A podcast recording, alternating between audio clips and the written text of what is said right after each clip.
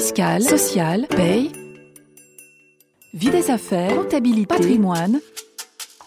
RF Play, la chaîne de la revue fiduciaire de l'information à la formation. Zoom sur, zoom sur. Bonjour à tous et bienvenue dans ce nouvel épisode de Zoom sur.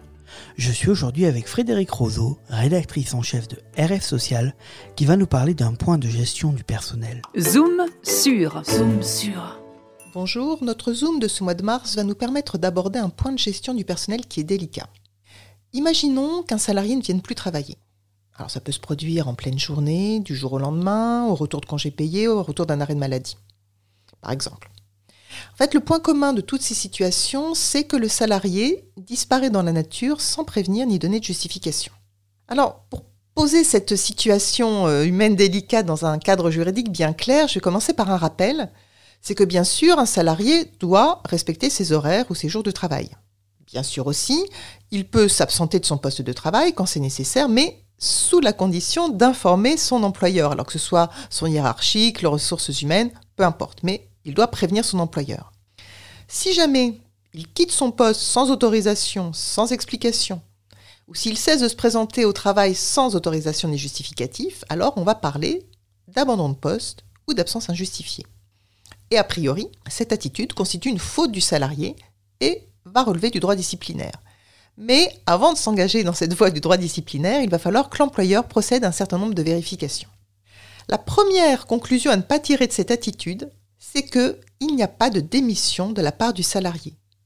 Qu'il ait quitté son poste, sur un coup de tête ou non, qu'il soit en absence injustifiée, peu importe, ça ne veut pas dire que le salarié a démissionné.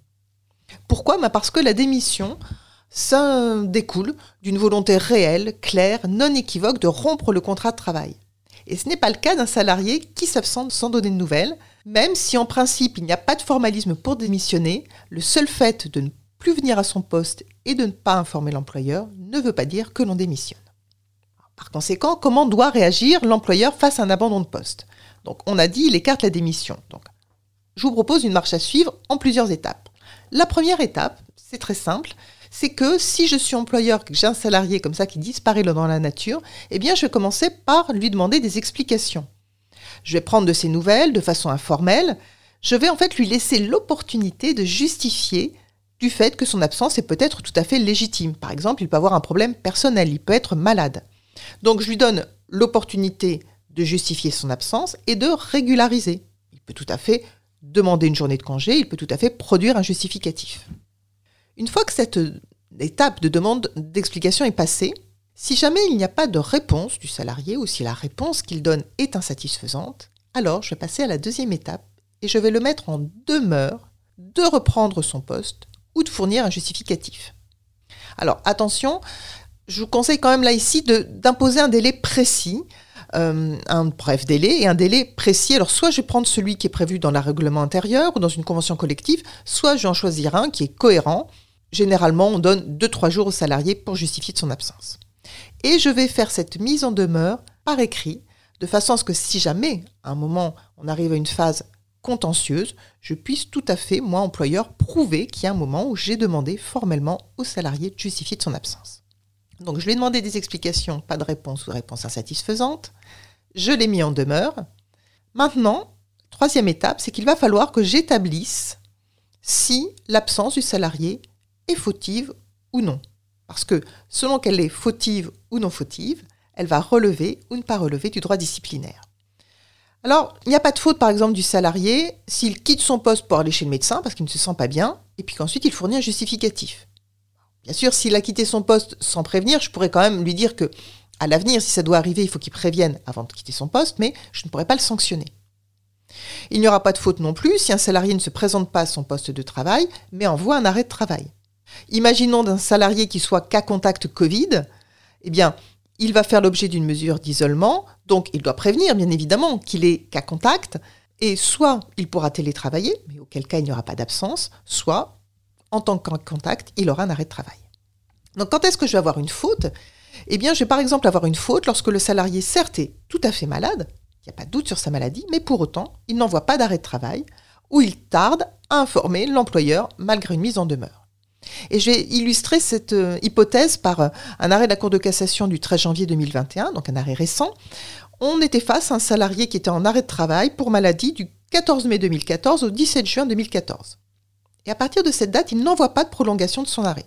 Donc le 25 juin 2014, l'employeur le met en demeure de justifier son absence. Pas de réponse.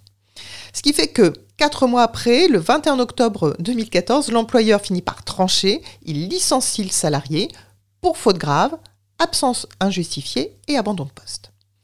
Et là, le salarié conteste ce licenciement en disant qu'en fait, il n'est pas revenu à son poste, il n'a pas repris son poste, parce que son employeur n'avait pas organisé la visite médicale de reprise qui doit être organisée lorsque un arrêt de maladie est assez long. Et là, les juges sont venus lui dire, c'est un mauvais argument parce que certes, l'employeur est obligé d'organiser dans un certain nombre de cas précis une visite de reprise, mais lorsqu'il est dans l'incapacité d'organiser cette visite parce qu'il ignore la date d'expiration de l'arrêt de travail ou parce que le salarié n'a pas manifesté sa volonté de reprendre son emploi, alors l'employeur ne commet pas de faute. Ici, l'absence injustifiée avait duré 4 mois et pour les juges, il y avait bien faute grave et le licenciement était justifié. Donc on le voit et on arrive à la dernière étape hein, de ce procédé. Si il y a lieu, on pourra sanctionner le salarié alors bien sûr, ce ne sera pas nécessairement un licenciement, hein. il faut choisir une sanction qui est adaptée, qui est proportionnée à la faute, et on va évidemment aller consulter le règlement intérieur s'il existe pour voir quelles sont les options offertes par le règlement intérieur. On ne va pas sanctionner de la même façon un salarié qui abandonne son poste quelques heures ou qui disparaît définitivement dans la nature. Et puis, en fonction de la sanction qu'on a choisie, eh on va respecter une procédure Procédure qui varie selon que c'est par exemple un avertissement ou une mise à pied disciplinaire ou un licenciement. Mais même si je ne vais pas reprendre ici, hein, dans ce Zoom, toutes les étapes d'une procédure disciplinaire, je vais quand même faire un rappel qui est que dans la mesure où on est dans le cadre du droit disciplinaire et de la faute du salarié, il faut bien évidemment, vous le savez, agir dans les deux mois de la connaissance de la faute. Voilà. Et puis attention aussi, attention, si jamais dans l'entreprise il y a une procédure conventionnelle, il va falloir appliquer et la procédure légale et la procédure conventionnelle. Petit point particulier, si jamais on se dirige vers un licenciement pour faute grave, il faut agir dans un délai restreint, parce que c'est ça aussi qui va prouver la gravité de la faute, mais sans précipitation. Donc il y a un délicat équilibre là ici à trouver, parce que les juges, en fait, quand on regarde le contentieux, ne permettent pas de faire l'économie euh, de l'étape de la demande de justification et de la mise en demeure. Et puis, avant de conclure ce zoom, je voudrais quand même faire une mise en garde sur l'appréciation de la faute et attirer votre attention sur le fait qu'il y a des erreurs sont, qu'il ne faut pas commettre quand on apprécie la faute potentielle d'un salarié.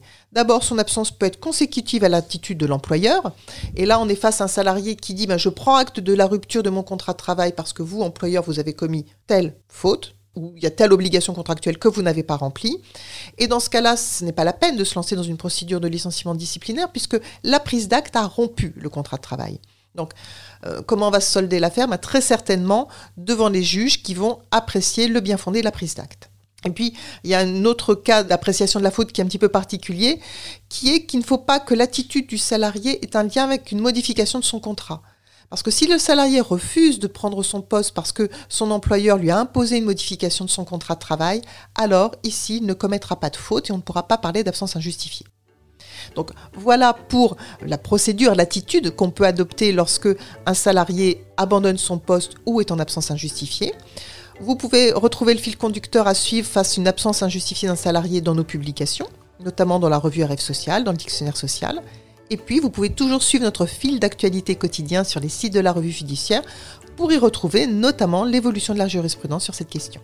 Retrouvez tous les podcasts de RF Play et plus encore sur rfplay.fr.